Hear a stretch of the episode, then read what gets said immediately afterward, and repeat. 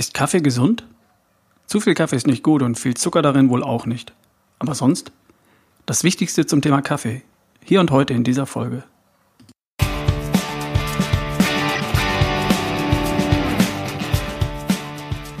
Willkommen bei Erschaffe die beste Version von dir, der Podcast von ralfbohlmann.com. Hier ist wieder Ralf Bohlmann, dein Coach und dein Mentor, wenn du willst.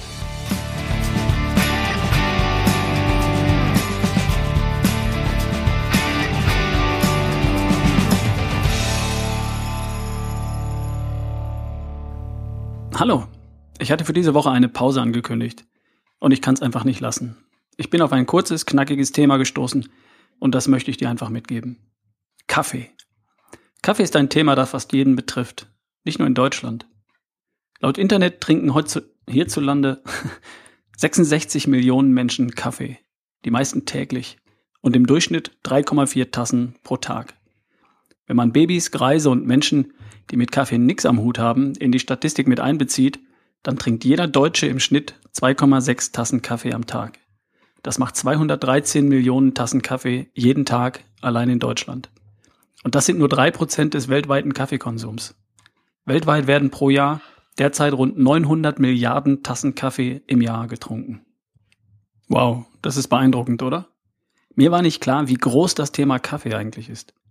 Auf jeden Erdenbewohner kommen im Schnitt 123 Tassen Kaffee im Jahr. Kaffee ist die beliebteste Droge auf diesem Planeten. Das ist der Hammer, oder? Da sollte man sich doch mal Gedanken darüber machen, ob Kaffee gesund ist oder nicht.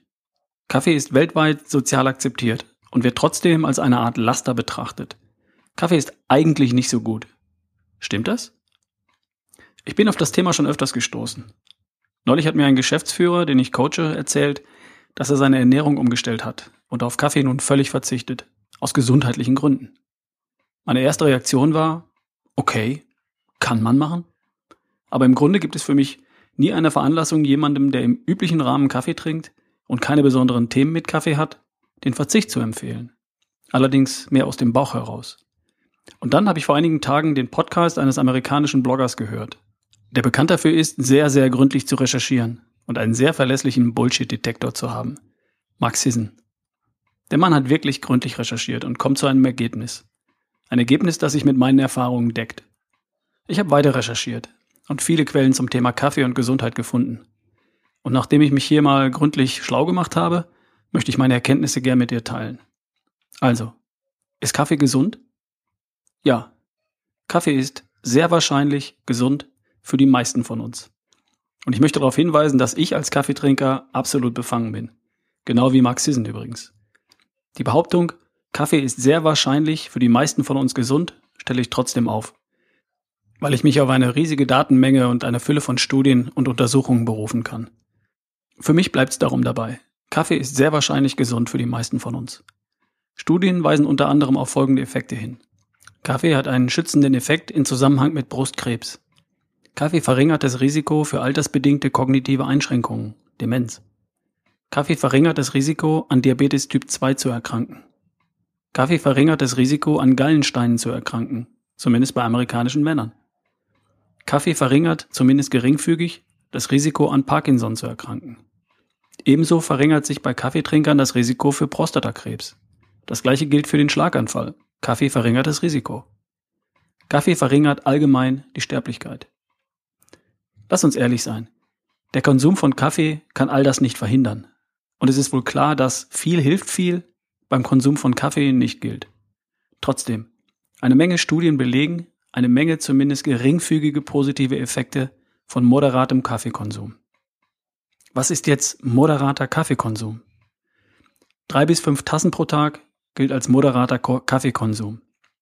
Ab der doppelten Menge wird's wieder kritisch, weil negative Effekte eintreten können. Zittern, Unruhe, Herzrasen, Schwitzen. Also Frage beantwortet. Moderater Kaffeekonsum, sagen wir mal drei bis fünf Tassen am Tag, ist sehr wahrscheinlich gut für die meisten von uns. Sagen die Daten und Studien. Also wenn du gern Kaffee trinkst, grundsätzlich gar kein Problem. Im Gegenteil. Was gibt's zum Thema Kaffee noch zu sagen? Kaffee liefert Antioxidantien. Kaffee ist eine hervorragende Quelle für Antioxidantien. Häufig trägt Kaffee sogar zu einem erheblichen Anteil zur Versorgung mit bei. Antioxidantien sind die Gegenspieler von freien Radikalen und die sind mitverantwortlich für Alterungsprozesse und verschiedene Krankheiten. Daher kommt vermutlich der positive gesundheitliche Effekt von moderatem Kaffeekonsum. Kaffee wirkt leistungssteigernd beim Sport und auch am Schreibtisch. Fangen wir mit dem Sport an. Koffein stand bis 2003 auf der Dopingliste, wurde dann gestrichen, weil viel hilft viel bei Koffein eben nicht gilt. Damals war eine bestimmte Menge erlaubt, die Menge von acht Tassen etwa. Und mehr Koffein hat eh kein Athlet zu sich genommen, weil mehr Koffein mehr schadet als hilft. Also wurde Koffein von der Dopingliste gestrichen.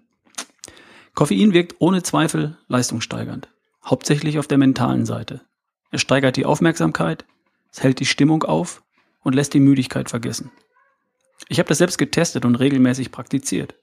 Vor einem Marathonstart habe ich ein oder zwei Tassen Kaffee mehr getrunken als üblich. Und wenn ich zum Krafttraining gehe, dann trinke ich auch gerne eine Tasse Kaffee vorher. Das funktioniert. Und das hat mit Doping gar nichts zu tun. Koffein wirkt nicht nur beim Marathon, sondern auch am Schreibtisch. Über die gesteigerte Aufmerksamkeit, die Stimmung und eine Art produktiven Optimismus, den es in uns erzeugt. Wir trinken eine Tasse Kaffee und dann packen wir es an. So in der Art. Und es vertreibt natürlich Spuren, Spuren von Müdigkeit, falls vorhanden. Alles gut soweit. Bei 100 bis 200 Milligramm Koffein bei einer Person von circa 70 Kilo kann von einer leistungssteigernden Wirkung ausgegangen werden. Im Sport zum Beispiel und auch am Schreibtisch. Eine Tasse Kaffee enthält 50 bis 100 Milligramm Koffein. Eine Cola 0,3 Liter enthält 25 Milligramm Koffein. Eine Dose Red Bull 0,25 Liter enthält 80 Milligramm Koffein. Also ein bis zwei Tassen Kaffee sind damit eine gute Wahl, wenn du vor dem Sport oder am Schreibtisch etwas extra Power brauchst.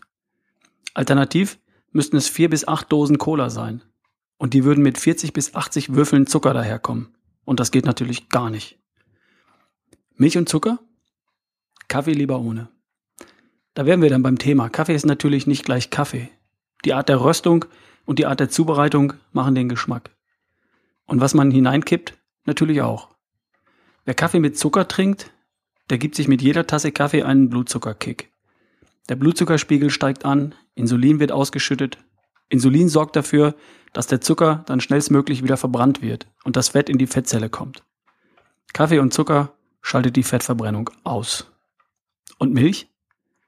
Enthält natürlich auch Milchzucker und Laktose. Kann man machen, muss man aber nicht. Ich kenne viele Menschen, die sagen, Kaffee ohne Milch und oder Zucker geht gar nicht. Habe ich auch mal gedacht. Ich habe mir Kaffee schwarz ohne Milch und ohne Zucker in wenigen Tagen angewöhnt. Die erste Tasse schmeckt wirklich nicht. Nach drei Tagen war das prima und heute bekomme ich Kaffee mit Milch oder Zucker gar nicht mehr runter. Du kannst dich dran gewöhnen, wenn du willst. Man gewöhnt sich dran an den Kaffee und das Koffein. Unser Körper gewöhnt sich an das Koffein. Wenn man regelmäßig Kaffee trinkt, braucht man irgendwann mehr davon, um die gleiche Wirkung zu erzielen. Das kennst du sicher. Das kann unter Umständen dazu führen, dass du regelmäßig, nein, dass du regelrecht abhängig wirst von der Tasse Kaffee am Morgen oder auf der Arbeit. Vielleicht spürst du auch die positive Wirkung von Kaffee gar nicht mehr. Vielen von uns geht das so. Es gibt einen Trick. Mach mal Pause. Die gute Nachricht lautet nämlich, nach ein paar Tagen ohne Kaffee reagiert dein Körper wieder auf Koffein. Wie vorher. Mit gesteigerter Aufmerksamkeit, mit besserer Stimmung und mit verschwundener Müdigkeit. Ein Wochenende ohne Kaffee und du wirst am Montag schon merken, wie das funktioniert. Als Sportler vor dem Marathon eine Woche keinen Kaffee trinken und dann drei Tassen vor dem Start. Das haut voll rein. Probier's aus. Kaffee und Schlaf. Kaffee und Schlaf vertragen sich nicht. Das sollte den meisten von uns klar sein. Es gibt Menschen, die auch vor dem Schlafengehen noch einen Kaffee trinken können. Ich bezweifle allerdings, dass die Schlafqualität mit Koffein im Körper optimal ist. Für die meisten von uns gilt, dass in den letzten vier Stunden vor dem Schlaf kein Kaffee getrunken werden sollte. So lange dauert das in der Regel, bis das Koffein abgebaut ist. Bei Frauen vielleicht sogar noch etwas länger. Kaffee und Schwangerschaft. Hm. Kaffee geht über die Plazenta auf das ungeborene Baby über. Und es gibt Studien, die nahelegen, dass Koffein für ein Baby negative Auswirkungen hat. Also Kaffee in der Schwangerschaft besser nicht. Und in der Stillzeit gilt das Gleiche. Wenn das Baby schlafen soll, dann sollte die stillende Mutter besser keinen Kaffee trinken. Ist ja nicht für immer. So, Fazit. Nochmal zum Mitschreiben. Kaffee ist nach allem, was wir wissen, gut und gesund. Für die meisten von uns. Bis zu fünf Tassen Kaffee sind absolut okay. Zucker solltest du weglassen. Mach mal Pause mit Kaffee. Nach ein paar Tagen fühlt sich Kaffee wieder wie Kaffee an. Vier Stunden vor dem Schlafengehen solltest du keinen Kaffee trinken. Schwangere und Mütter in der Stillzeit sollten auf Kaffee verzichten. Und ansonsten genieße einen guten Kaffee. Gern auch ein paar Tassen pro Tag. Das war's für heute zum Thema Kaffee. Einen guten Kaffee gibt's übrigens auch in unseren Seminaren. Und außerdem lernst du dort an einem Wochenende alles, was du wissen musst, um die beste Version von dir zu erschaffen. Jetzt wieder im September. Am 9. bis 11. September zum letzten Mal abnehmen. Für dich, wenn dein Gewicht derzeit dein größtes Thema ist. Und vom 16. bis 18. September die beste Version von dir. Wenn du dich in schlank, stark, topfit und voller Energie erschaffen willst. Es sind noch Plätze frei. Schau auf ralfbohlmann.com und melde dich an. Ich freue mich auf dich. Alright. Wir hören uns nächste Woche. Halt die Ohren steif, genieß den Sommer. Dein Ralf Bohlmann.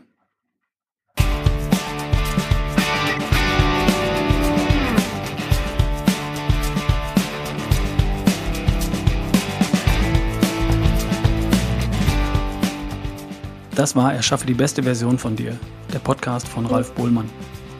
Wenn du mir einen Gefallen tun willst, dann geh zu iTunes und gib mir deine 5-Sterne-Bewertung. Ich lese jede Rezension und ich freue mich wirklich. Vielen Dank.